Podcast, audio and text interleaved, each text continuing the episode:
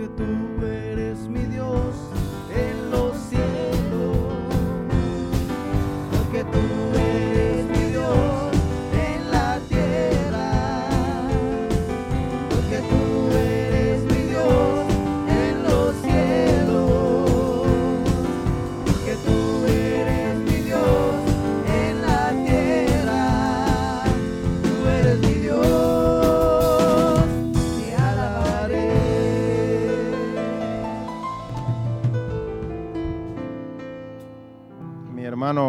como yo le estaba mandando un mensaje cuando estaba allí, le dije que íbamos a empezar el mensaje en breve, que iba a dar un poco del testimonio de lo que pasó allá. Y ahorita se conectó también, creo que se, está, se conectó la internet. Así es que ahorita en breve pues, iniciaremos el mensaje, así es que voy a tener cuidado de no, como dice mi esposa, de no hablar algo pues que a lo mejor él pueda sentirse mal. Así es que nada más va a ser la prédica, porque por eso la prédica es aparte del testimonio. Aquí a lo mejor este, no va a tener que tocar nada del- de lo que Dios hizo allá. Vamos a orar por la ofrenda. Padre Santo, Padre bueno, gracias te doy, Señor. Padre Santo, porque me trajiste con bien a tu casa, a este, a este rebaño, Padre, que tú me has dado a pastorear. Y ahora te presentamos estas ofrendas, Padre. Te pedimos que las recibas y que tú sigas bendiciendo a tu pueblo. En el nombre de Jesús, recíbelas. Amén. Bueno, pues tardaremos solamente a lo mejor como, unos- como una media hora en el mensaje, así es que no, no, uh, voy a ser breve.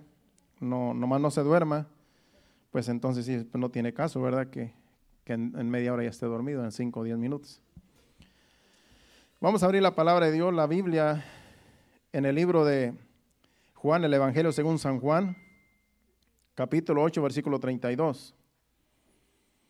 Capítulo 8, versículo 32 del el Evangelio según San Juan. Está Mateo, Marcos, esa es la mitad de la Biblia. Está Mateo, Marcos, eh, Lucas y San Juan. En el Evangelio según San Juan, capítulo 8 y versículo 32, ahí lo puede buscar en su Biblia, dice la palabra de Dios, y conoceréis la verdad y la verdad os hará libres. Es Jesús hablando. Dice que conoceremos la verdad y la verdad nos hará libres. Está hablando de una verdad. ¿Y quién es la verdad? Jesucristo. Vamos a leer otro versículo más adelante donde dice, Jesucristo, yo soy el camino, yo soy la verdad yo soy la vida. No, no dice yo soy uno de esos caminos, yo no soy de algún camino, dice yo soy Él. Cuando dice Él es singular.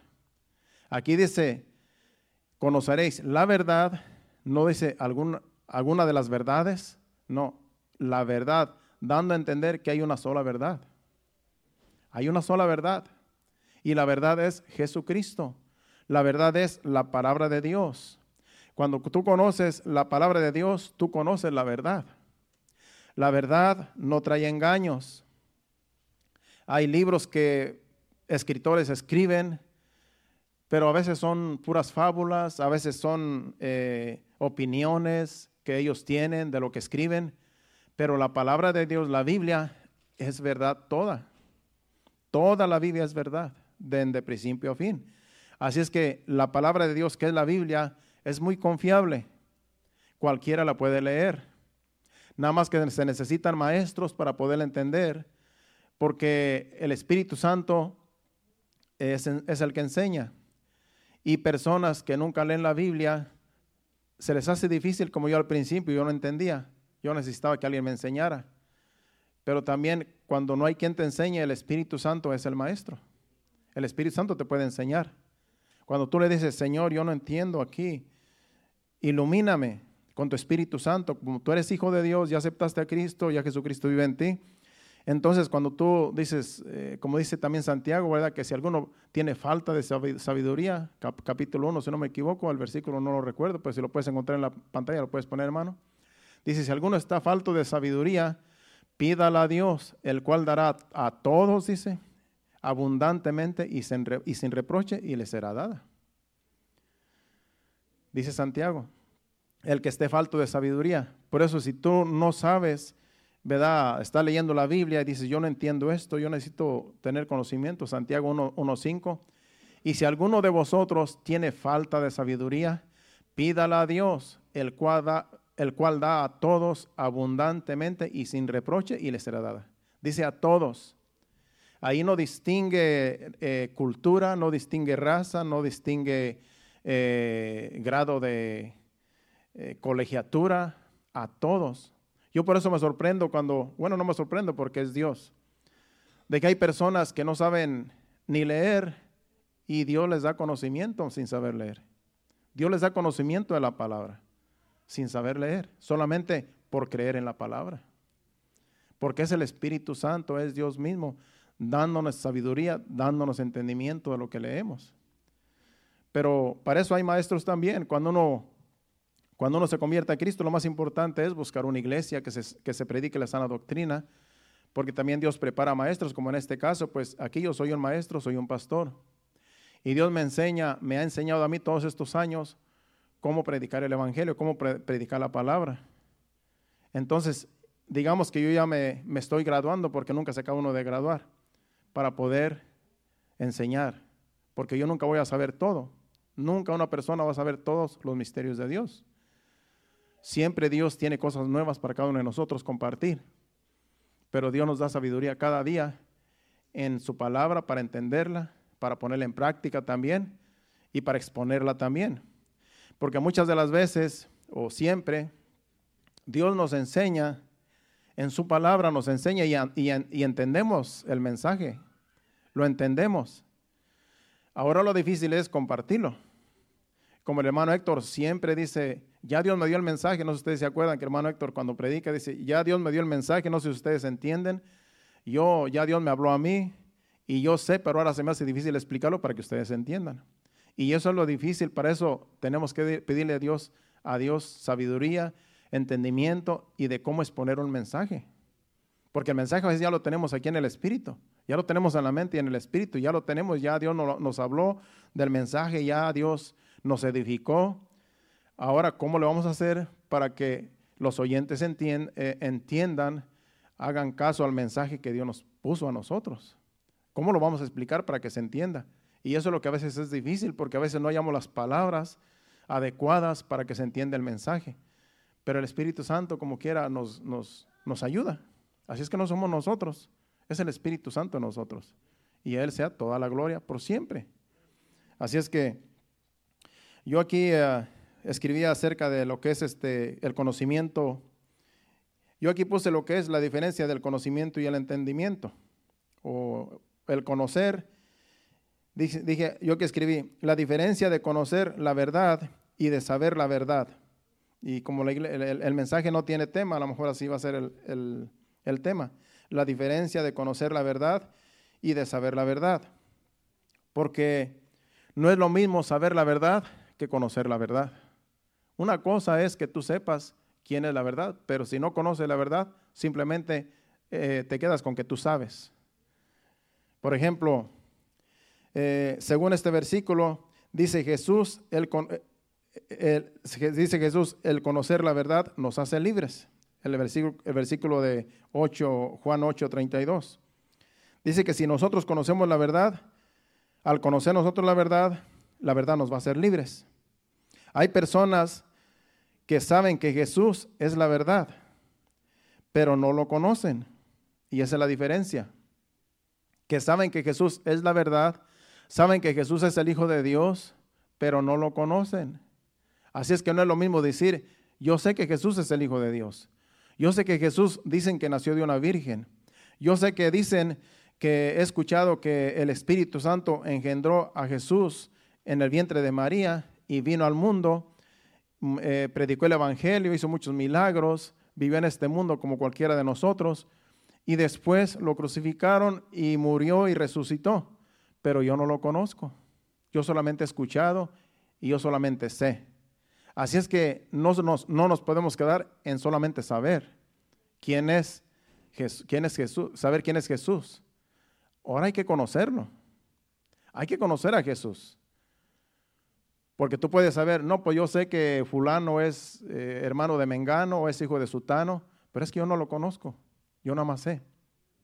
¿Y cómo nosotros vamos a conocer, en este caso a Jesús?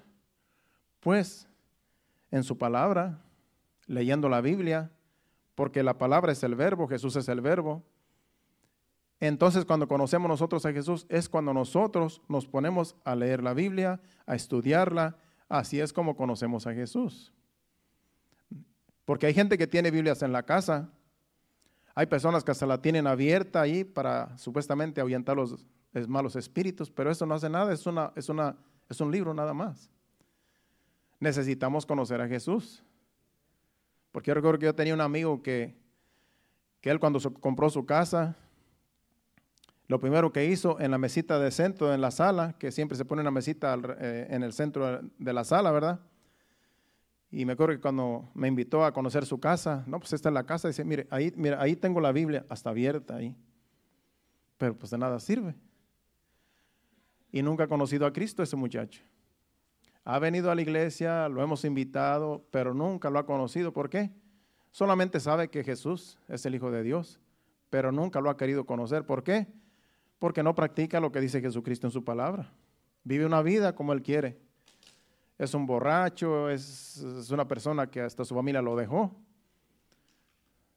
O sea que de nada sirve decir, decir, este, yo sé que aquí está la Biblia, que aquí en la Biblia está eh, Jesucristo, eh, que es el verbo, pero si no la leemos, ¿cómo vamos a conocerlo? Así es que la diferencia de, saber quién es Jesús y conocerlo es que hay que acercarnos primeramente ante su presencia, aceptarlo y después leer la Biblia. Porque así es como vamos a conocer a Dios. Jesucristo es Dios. Es el Hijo de Dios, pero también es Dios mismo. Padre, Hijo y Espíritu Santo son Dios. Los tres son uno. Es como algunos llaman la Santísima Trinidad, pero en realidad es el Dios tres en uno. Padre, Hijo y Espíritu Santo. Y ese es el Evangelio que predicamos nosotros. Es el Evangelio que Jesucristo nos dejó. Dijo, les voy a mandar un consolador. Yo me voy a ir después de que me crucifiquen y que resucite, les dije a sus discípulos, yo me voy a ir, pero les voy a dejar un consolador. Eso está en el libro de Juan capítulo 17, que el versículo no, no sé si el hermano lo puede encontrar. Dice, me voy a ir, pero no los voy a dejar huérfanos. Dice, les voy a mandar el Espíritu Santo, o, el Padre va a mandar el Espíritu Santo ese, el cual va a estar con vosotros y les va a enseñar todas las cosas y Él va a estar con, por vosotros, hasta que yo regrese. Así es que el Espíritu Santo va a estar en este mundo eh, haciendo la obra en cada uno de nosotros, dándonos entendimiento, dándonos conocimiento, guiándonos, confortándonos, consolándonos cuando estamos tristes. Es el Espíritu Santo. Y Él es el consolador, Él es el, guía, Él es el maestro. Y Él va a estar con nosotros todos los días hasta que Cristo venga, porque Él es Dios también, el Espíritu Santo. Así es que tenemos al Espíritu Santo que nos guía a la palabra de Dios, que es el verbo, que es Jesucristo, en la Biblia. Así es como conocemos a, Dios y a Jesucristo, por medio de las escrituras.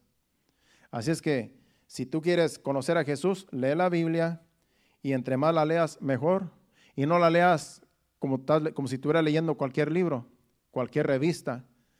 Lea, lee, lee la Biblia busca algo que, un libro que te guste leer y ve leyendo poco a poquito, ve leyendo versículo por versículo, léelo y escudriñalo y vuelvo a leer y vuelvo a leer. Si no lo entiendes, síguelo leyendo, porque entre más tú lo lees, más vas a entender de lo que, se, de lo que quiere decir ese versículo. Juan 14, 26. Mas el consolador, el Espíritu Santo, a quien el Padre enviará en mi nombre, acuérdense, dice que Dios, Dios iba a enviar al Espíritu Santo en el nombre de Jesús, dice, Él os enseñará todas las cosas y os recordará todo lo que yo os he dicho. Yo por eso me sorprendo a veces, porque yo a veces eh, el Espíritu Santo me trae a memoria la palabra de Dios, que yo a veces pienso que no la tengo aquí, pero el Espíritu Santo me trae a memoria y yo la puedo compartir con los demás. Como ahora que, que fui a México, yo podía compartir el Evangelio con personas, porque el Espíritu Santo me traía a memoria su palabra. Y el Espíritu Santo trae a memoria la palabra porque es necesario que en ese momento se le predique a las personas cuando nos trae el versículo. Yo toda persona que miraba le, estaba predicando el Evangelio.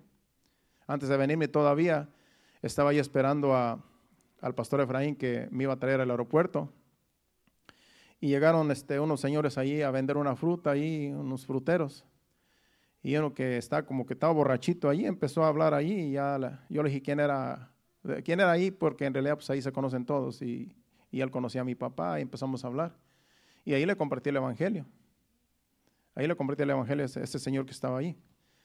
¿A qué voy? A que Él es el Espíritu Santo que nos trae a memoria. Tú estás platicando con una persona y de repente hay un tema y como tú ya lees la Biblia, entonces el Espíritu Santo te trae a memoria un, un versículo. Oh, es que dice la palabra de Dios así, así. Es que dice la palabra de Dios que ya en los últimos tiempos eh, el amor de muchos se va a enfriar porque la maldad se va a multiplicar y ya estamos en los últimos tiempos.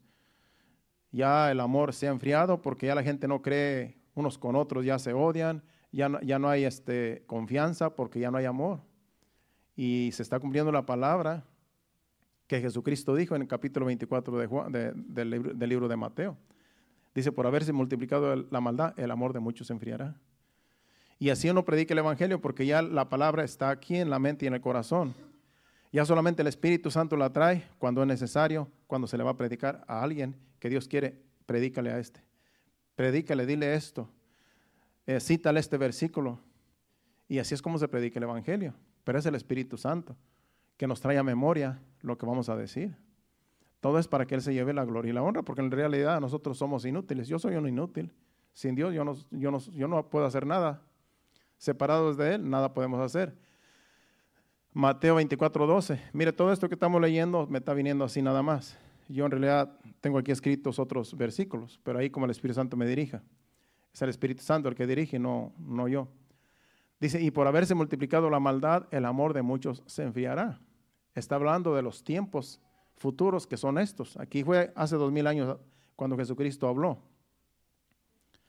Ahora vemos que ya no hay amor vemos que ya solamente quien tiene amor es la iglesia de Cristo.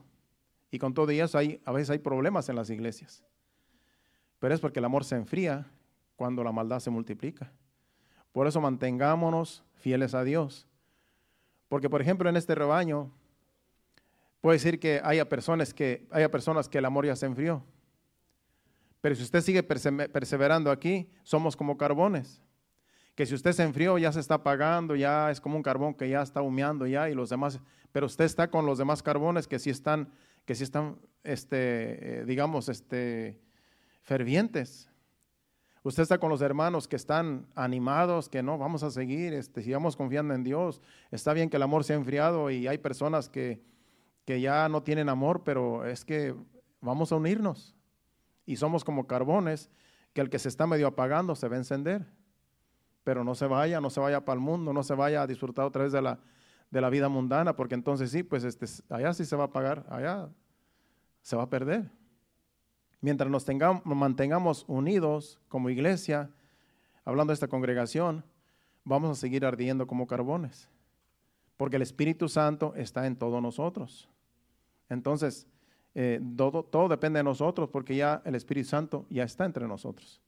Ahora nos, nos conviene y nos corresponde vivir unidos, seguir hacia adelante, animándonos los unos a los otros hasta que Cristo venga y seamos levantados, que es la iglesia que Jesucristo viene a, levantar en aquel día, que ya en cualquier momento el Señor levanta la iglesia.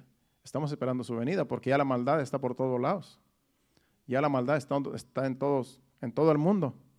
Y por eso se enfría la iglesia, se enfría el amor hacia los demás, el amor a Dios. Así es que tenemos que tener cuidado que no nos enfriamos, sino que sigamos fervientes creyendo en Dios. Bueno, vamos a ir adelante. Hay personas que saben que hay un Dios verdadero, pero no lo conocen. Saben que hay un Dios. Ellos dicen que ellos no son ateos, pero no lo conocen. Solamente escuchan de que hay un Dios y saben que hay un Dios. Entonces hace falta conocer ese Dios. Y la Biblia es el que nos dice quién es Dios. Es Jesucristo, es el Padre y es el Espíritu Santo. Y aquí está escrito en la Biblia, ese Dios. Hay personas que saben que hay un camino para llegar a Dios, para llegar a Dios Padre. Saben que hay un camino, pero no lo conocen. Vamos a Juan capítulo 14, en ese mismo libro de Juan, versículo del 1 al 6 porque aquí había un discípulo de Jesús que, que Jesús les decía pues que, que él iba a preparar una morada. Vamos a leer. No se turbe vuestro corazón. Creéis en Dios, creed también en mí. En la casa de mi Padre muchas moradas hay. Si así no fuera, yo os lo hubiera dicho. Voy pues a preparar lugar para vosotros. Y si me fuere y os preparare lugar, vendré otra vez y os tomaré a mí mismos para que donde yo estoy, vosotros también estéis. Vamos a parar ahí un poquito. Él dice que va a preparar una morada, el primer versículo. Dice, yo voy a preparar una morada allá en el cielo para ustedes. Y me voy a ir y les voy a preparar un lugar. Después voy a venir por ustedes, que estamos esperando la venida de Cristo. Dice, si me fuere y os preparare el lugar, si me fuera, si me fuere y les preparare un lugar, vendré otra vez y os tomaré a mí mismo. Los voy a tomar a ustedes para que donde yo estoy, también estén ustedes. Ustedes estén conmigo. Y el 4 dice, y sabéis a dónde voy y sabéis el camino. En otras palabras, ustedes van a saber a dónde yo voy a ir y este es el camino que ustedes van a seguir, porque yo les voy a preparar allá un lugar en el cielo allá con mi Padre. Entonces le contestó un discípulo, vamos a leer el versículo 5. Le dijo Tomás, que Tomás era uno de los apóstoles más incrédulos de que, andaban con Jesús, porque varias veces eh, le hacía preguntas de incredulidad.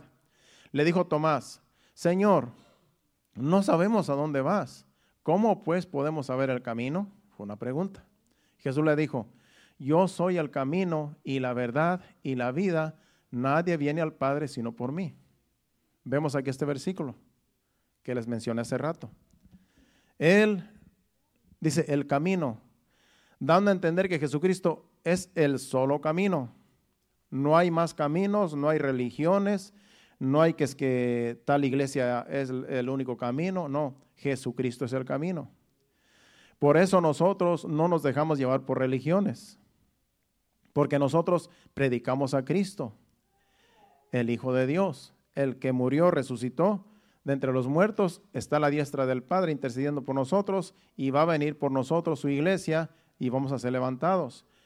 Y nosotros nos llamamos, por este, en este caso nosotros aquí, remanente fiel, porque tenemos que tener un, nombre para que seamos reconocidos aquí en la tierra. Pero no porque seamos remanente fiel, somos los únicos que vamos a irnos al cielo, no. La iglesia es a todo, alrededor de todo el mundo. La iglesia está en todo el mundo y hay de diferentes denominaciones, hay diferentes eh, doctrinas, pero todos creemos en Jesucristo. Toda la doctrina que cree en Jesucristo, en el Padre, en el Hijo, en el Espíritu Santo, esa es la iglesia de Cristo que Jesucristo viene a buscar. No importa el nombre que le pongamos, pero no somos religiosos. Nosotros no somos religiosos, no porque somos remanente fiel ya vamos a ser salvos, porque el nombre no tiene nada que ver. Lo que importa es Jesucristo. Él es el verdadero Dios, a Él es al que seguimos, a Él obedecemos. Así es que Jesucristo no viene por religiosos ni por religiones, Jesucristo viene por sus hijos, los hijos de Dios. Aquellos que dieron su vida para seguir, aquellos que, dejaron todo lo que la, vida mundana ofrece para seguirlo a Él, para obedecer su palabra. Por eso viene Jesucristo un día para llevarnos con Él. Es lo que están diciendo esos versículos. Dice, y yo soy el camino, y yo soy la verdad, y yo soy la vida. Tres, vemos ahí tres aspectos que tiene Jesucristo. El camino, la verdad y la vida. Singular, todo singular.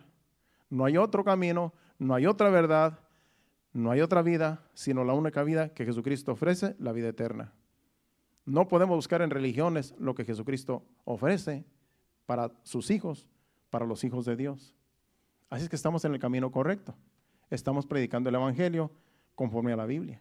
Porque hay Biblias que, que, que algunos hombres se inventan. La Biblia de los testigos de Jehová es una Biblia alterada, donde tiene poquito de verdad y, mentira también. Entonces, ellos alteraron la Biblia y esos son una secta. Si, le vienen a tocar la puerta, a traerle que, que, ellos, que Dios los envía a ellos para, para predicarle a usted, no les crea porque ellos traen pura falsedad. Ellos no creen en Jesucristo. Por eso se llaman testigos de Jehová, porque solamente creen en, el Dios, en Dios y no creen en el Hijo y no creen en el Espíritu Santo. Por eso es una secta. Toda iglesia que no predique Padre, Hijo Espíritu Santo son un solo Dios, son sectas. Están los que solamente creen en Jesús, que son los apostólicos. Ellos también están mal, porque ellos solamente creen y enseñan que solo Jesucristo es Dios y que no hay Padre ni hay Espíritu Santo. Y ellos están también igual que los testigos de Jehová porque están creyendo solamente en una persona de, la Trinidad. Entonces, están más cerca los, los, católicos porque los católicos tan siquiera creen que hay Padre, Hijo y Espíritu Santo. Pero pues tienen otras cosas que también le añaden. Entonces, la verdad es esta. Jesús es el camino, Jesús es la verdad y Jesús es la vida. Y dice ahí, y nadie viene al Padre sino por mí. Así es que si tú quieres ir a la presencia de Dios un día, y si no viene Jesucristo por su iglesia pronto y tú te mueres, tú tienes que estar bien seguro que Jesucristo es, es el único camino y la única verdad y el único que puede dar vida. De lo contrario, te vas a perder. Así es que estamos en lo correcto, hermanos. Estamos lo que es el Evangelio, lo que Jesucristo dice. Y es lo que estamos enseñando. Y de ahí no hay que nos mueva. Porque es lo que Jesucristo nos enseñó y es lo que hay que creer. Sigamos porque me quedan poquitos minutos. Como les dije, el mensaje iba a ser corto hoy. En Mateo capítulo 13, versículo 53 al 57, eh, algunos, la, la, iglesia tradicional enseña de que María no tuvo hijos, que solamente tuvo a Jesús. Aquí nos vamos a dar cuenta para aquellos que, pues, que siguen esa religión este, tradicional, de que Jesucristo también tuvo hermanos y también tuvo hermanas. Después de Jesucristo, que fue el, unigénito, el primogénito, la Virgen María tuvo más hijos y más hijas. Él tuvo hermanos y tuvo, o sea, como quien dice, medios hermanos, porque eran hijos de José y María, pero Jesucristo fue engendrado por medio del Espíritu Santo en el vientre de María, ya sabemos, eso fue al principio de, los evangelios, de cada uno de los evangelios. Eso lo sabemos todos. Y también pues, los de la iglesia tradicional. Aquí nos vamos a dar cuenta que aquí esta gente que está hablando aquí, donde vamos a leer, sabían que Jesús era de esa familia, hijo de María, pero no lo conocían, solamente ellos sabían porque lo habían visto que andaba entre ellos cuando era pequeño. Sabemos que José era carpintero y él pues a lo mejor le ayudaba a su papá en el trabajo de carpintería. Y después le nacieron más hermanos a la Virgen María. Y, lo, y, y sabían que Jesús era de esa familia, pero no lo conocían porque se dieron cuenta que en realidad no conocían que era el Hijo de Dios. Esa era la diferencia. Sabían que era de la familia, pero no conocían que era el Hijo de Dios. Es como cuando yo voy para México. Saben que yo soy hijo de, Luis Arabia y de Elena Saldaña. Saben, oh, por ahí anda Carlos. Yo sé que es hijo de, de don Luis, que ya falleció, y también de doña Elena. Pero no lo conozco porque no he vivido con él. Se fue para Estados Unidos y que por ahí anda. Pero, pues sí sé, yo sé, pero no conozco porque no he andado con él no conozco sus pensamientos, no conozco dónde se mete, no, conozco qué hace, no, no, conozco ni en qué trabaja, no conozco ni sus hijas, no conozco ni su esposa, no conozco nada, solamente sé que él es hijo de Luis Arabia y de Elena Saldaña y que tiene otros hermanos. Eso fue lo que, lo que pasó aquí. Vamos a leer. Dice, aconteció que cuando terminó Jesús estas parábolas, se fue de allí. Y venido a su tierra, les enseñaba en las sinagogas de ellos, de tal manera que se maravillaban y decían, ¿de dónde tiene este esta sabiduría y estos milagros? ¿No es este el hijo del carpintero, o sea, el hijo de José? ¿No se llama su madre María, la Virgen María? Y sus hermanos Jacobo, acuérdense que los menciona, Jacobo, José, Simón y Judas. Imagínate, Jesucristo tenía cuatro hermanos y hay quienes dicen que, es el único hijo que tuvo María. Esos también son hijos de María. Aunque la iglesia tradicional no lo quiera, pues ahí está escrito y todas las, y todas las Biblias lo dicen, hasta la que ellos tienen, la que ellos usan, pero no lo quieren reconocer, no sé por qué. Sigue diciendo el otro versículo. Vamos a leer hasta el 57. 56 dice, no están todas sus hermanas, mira, aquí tenías hermanas, no solamente hermanos, hermanas. Ya tenía cuatro hermanos, los que mencionó. Dice, no están aquí todas. No menciona a las hermanas como se llamaban, pero dice todas. Al decir todas, no puede ser solamente una. Si hubieran sido dos, hubiera dicho, aquí están sus dos hermanas. Para decir, todas sus hermanas nos da a entender que son varias, que no es una, no son dos, y puede ser que sean más de tres. Puede ser que sean cuatro o cinco, no dice cuántas. No están aquí, no están todas sus hermanas, todas sus hermanas con nosotros. ¿De dónde pues tiene este, este, todas estas cosas? El, el 57. Y se escandalizaban de él, pero Jesús les dijo, no hay profeta sin honra sino en su propia tierra y en su casa, porque a él no lo aceptaban como hijo de Dios. Sabían que él era de la familia de María y sus hermanos y sus hermanas y que venía de José, aunque José no lo engendró, pero decían, bueno, pues es de la casa de José, pues este es de la familia, pero ¿de dónde tiene tantos poderes? Porque era el hijo de Dios y nunca entendió la gente por qué él tenía sus poderes, porque nació en la familia, pero era el hijo de Dios, engendrado en el vientre de María por obra del Espíritu Santo. Ese era Jesús y vivió en este mundo hizo su misión, terminó su misión, lo crucificaron, murió en la cruz, resucitó de entre la tumba, fue a la diestra del Padre, estuvo con sus discípulos 40 días predicándoles. Si usted lee los evangelios, al final de cada uno de los evangelios, el evangelio de Mateo, el evangelio de Marcos, el evangelio de, de, de Lucas y el evangelio de Juan, al final, en el último capítulo, dice que Jesucristo resucitó y fue a visitar a sus discípulos y les dio, les dio una encomienda de que siguieran predicando el Evangelio. Les dijo, estas señales los, los seguirán los que creen. En mi nombre van a echar fuera demonios, hablaron nuevas lenguas y, y todas las instrucciones se las dio, porque allá había resucitado, resucitó de entre los muertos y les predicó, les volvió a enseñar antes de ascender al cielo. Entonces, no, no lo conocieron. Sabían de él, pero nunca lo conocieron. Aún aunque vivió entre ellos, según estos versículos que acabamos de leer. Así es que como le digo, como es la enseñanza, y tengo más versículos, pero no si me da tiempo. Vamos a Juan capítulo 4, versículo del 5 al 10. Aquí habla de la mujer samaritana. Digo que en unos tres minutos acabamos los versículos que tengo aquí. Aquí es donde la mujer samaritana habla con Jesús y, y, él, y ella sabía que era judío, pero ella no conocía que era el Hijo de Dios. Vamos a leer de corrido. Vino pues a una ciudad de Samaria, Jesús, está hablando de, Jesús, el que está narrando. Vino pues a una ciudad de Samaria llamada Sicar, junto a la heredad de Jacob. Eh, y eh, dice, eh, junto a, dice, junto a la heredad que Jacob dio a su hijo José. Sigue diciendo el 6. Y estaba allí el pozo de Jacob. Entonces Jesús, cansado del camino, se sentó así junto al pozo. Era como la hora sexta. Vino una mujer de Samaria a sacar agua y Jesús le dijo, dame de beber. Pues sus discípulos habían ido a la ciudad a comer, a, comprar comida.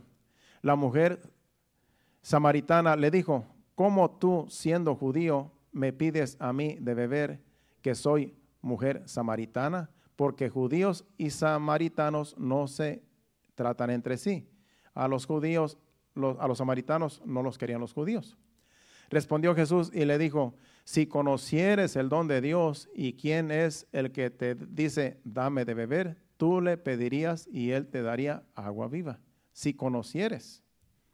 Dice, si conocieres. Hasta ahí vamos a dejarlo. Hasta el versículo 10. Esta mujer sabía que Jesús era judío, porque ellos conocían a los judíos. Y dice, los judíos y los samaritanos no se llevan entre sí. ¿Por qué tú, si yo soy samaritana y ustedes no se llevan con nosotros, por qué tú me pides que te dé agua del cántaro, del pozo?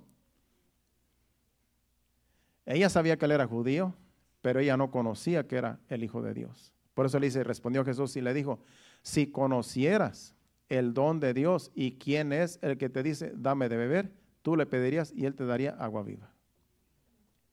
Ella sabía que era un judío, Dice, pero, pero no lo conocía, que era el Hijo de Dios. Y por eso, si tú supieras quién te pide, tú le pedirías agua viva. Es lo que le está diciendo. Si tú supieras que yo soy el Hijo de Dios, yo te podría dar la vida eterna, solamente con tu creer en mí. Sería salva. Y después sigue el diálogo y, este, la historia usted la puede seguir leyendo en su casa. Está muy bonita porque después ella se fue a evangelizar a los de su pueblo y vinieron los de su pueblo con Jesús y lo conocieron también. Así es que ella sabía que era judío, pero no lo conocía hasta que se dijo, hasta que dijo, verdaderamente este es el Hijo de Dios y creyó en él. Más adelante, cuando usted lee, eh, todo, todo lo que sigue, todo el capítulo. Esa es la enseñanza, hermanos. No es lo mismo saber que conocer. Como le dije, hablando a mi persona, saben de que yo soy de una familia, saben que yo vengo de un rancho allá en México, saben que tengo hermanos y hermanas, saben de mi papá y de mi mamá, pero no me conocen porque no viven donde yo vivo, porque no saben lo que yo hago, porque no conocen mis pensamientos, menos, porque solamente Dios conoce los pensamientos, pero Dios conoce los pensamientos y sabe quiénes somos. Nosotros también podemos conocer los pensamientos de Dios por medio de su palabra, porque aquí están sus pensamientos, aquí están sus consejos. Así que sigamos leyendo la Biblia, sigamos escudriñando, estudiando y pidámosle al, Espíritu, pidámosle al Espíritu Santo que nos ayude a entender cuando no entendemos. ¿Cuántos dicen amén? Nos ponemos de pie y esa ha sido la enseñanza. Era breve, pero era necesaria traerla así. Así es que vamos a cantar un canto de adoración antes de irnos a nuestros hogares. Y Dios bendiga a todos aquellos que se conectaron en las redes sociales. Aquí estamos los miércoles a las 7.30 y solamente es una hora y media de servicio porque eh, como trabajamos hoy, trabajamos mañana, trabajamos toda la semana, pues eh, se cansa uno, el cuerpo se cansa y queremos irnos a descansar pronto. Así es que los miércoles terminamos a las 9 para dar tiempo al descanso y cuando los niños van a la escuela también.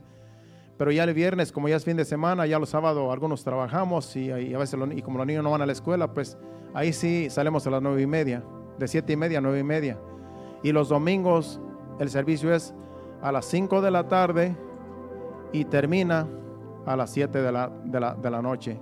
Esos son los servicios que tenemos aquí en Remanente Fiel, en Bonita Spring, Florida.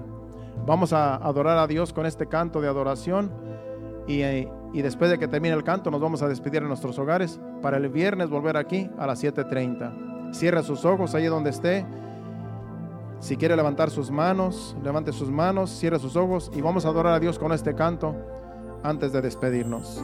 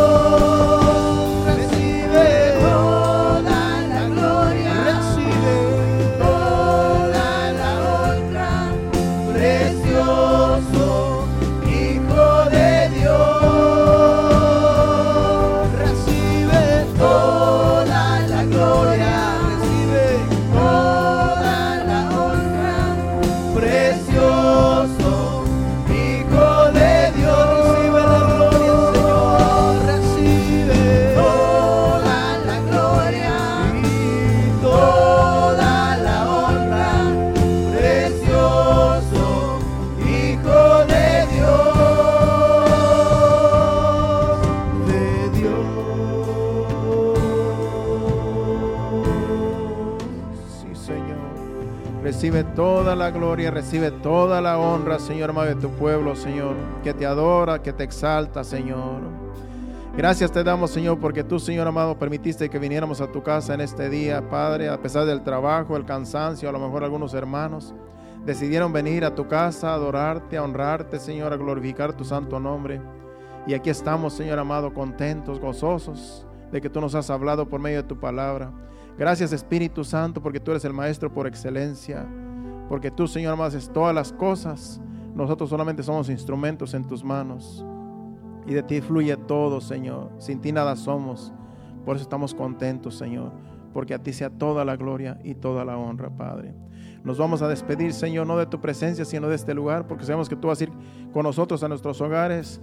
Te pedimos que guíe nuestros vehículos, Señor amado, que quites todo obstáculo, todo accidente que el enemigo quiera provocar, Padre, para que todos lleguemos con bien a nuestros hogares, Padre Santo, desde más pequeños hasta más grande, los niños, los jóvenes y los adultos, que todos lleguemos con bien a nuestro hogar, Padre, saliendo de este lugar. Guíanos, guárdanos y protégenos hasta que lleguemos a nuestra casa y que despertemos el día de mañana, Señor amado, contentos, gozosos en un nuevo día, Señor, para ir a nuestros respectivos trabajos, Señor, el día de mañana. Y que tú vayas con nosotros el día de mañana hasta el viernes, que volvamos aquí otra vez en este lugar a adorarte, a recibir tu palabra, Señor, para el día domingo. Te lo pedimos en el nombre de Jesús el, viernes, el viernes y luego el domingo. En el nombre de Jesús, llévanos con bien. Amén. Dios los bendiga. Pueden saludarse los unos a los otros. Estamos despedidos. Aquí estaremos el viernes a las 7.30. Hacia adelante, iglesia.